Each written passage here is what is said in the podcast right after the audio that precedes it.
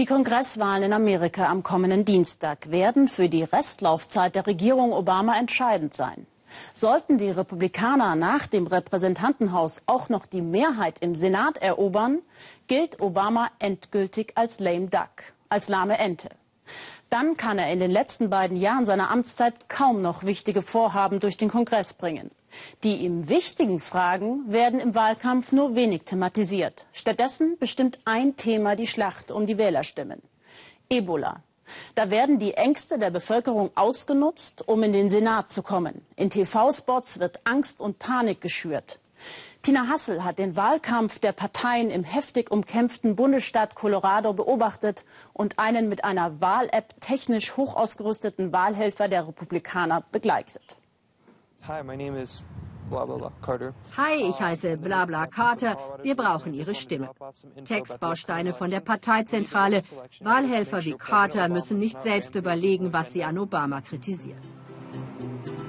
Über jeden noch unentschiedenen Wähler haben die Republikaner Informationen gesammelt. Gut, manchmal ist nur der Hund zu Hause.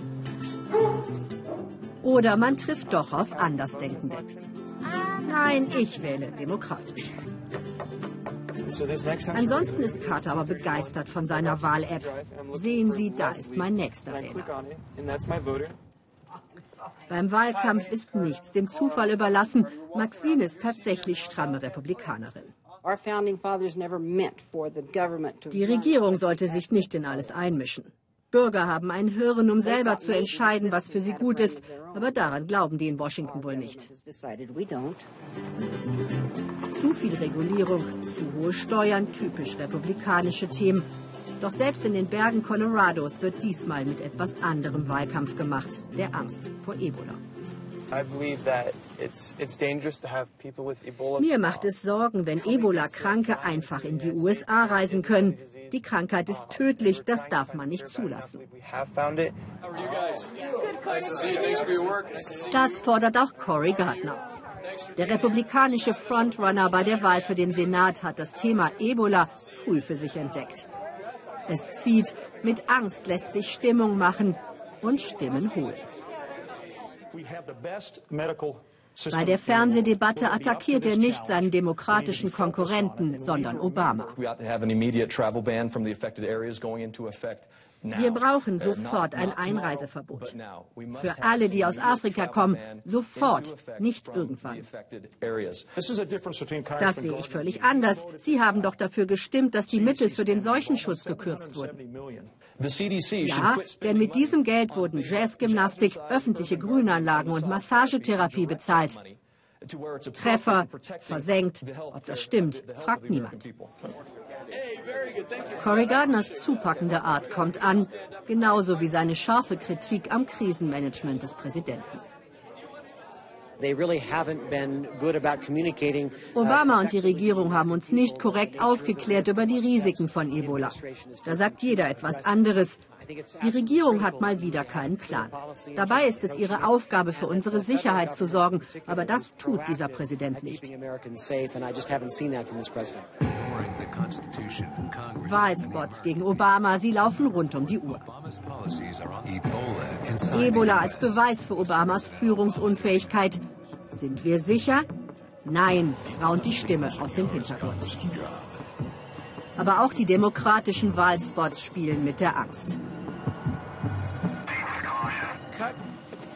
Weil Republikaner öffentliche Gelder streichen, kann sich Ebola erst ausbreiten, lautet die Botschaft. Republikanische Kürzungen töten, behaupten die Demokraten. Sie ist in Colorado willkommen. Die First Lady ist populär, anders als ihr unbeliebter Ehemann. Der Präsident sollte zu Hause bleiben, auf Wunsch der Parteifreunde. Tapfer wirbt nun Michelle Obama alleine für die Erfolge des Präsidenten. Die Wirtschaft boomt wieder. Wir haben Millionen neue Jobs geschaffen.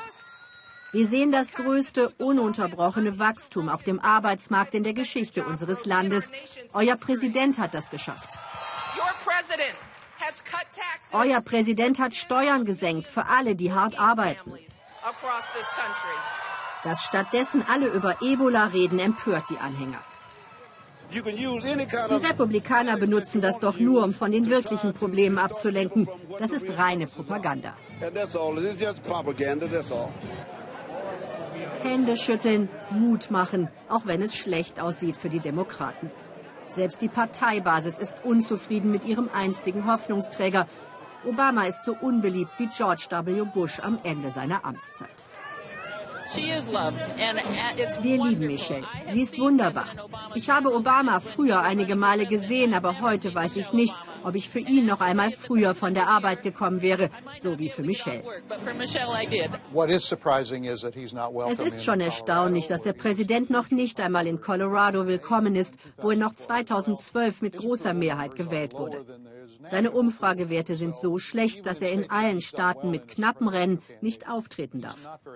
Die demokratischen Kandidaten haben ihn ausgeladen. Sie wollen kein Risiko eingehen. Und so wirken republikanische Wahlevents schon ein wenig wie kleine Siegespartys.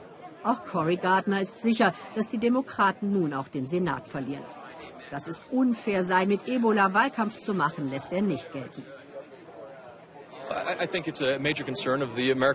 Das ist nun mal die Sorge Nummer eins der Amerikaner.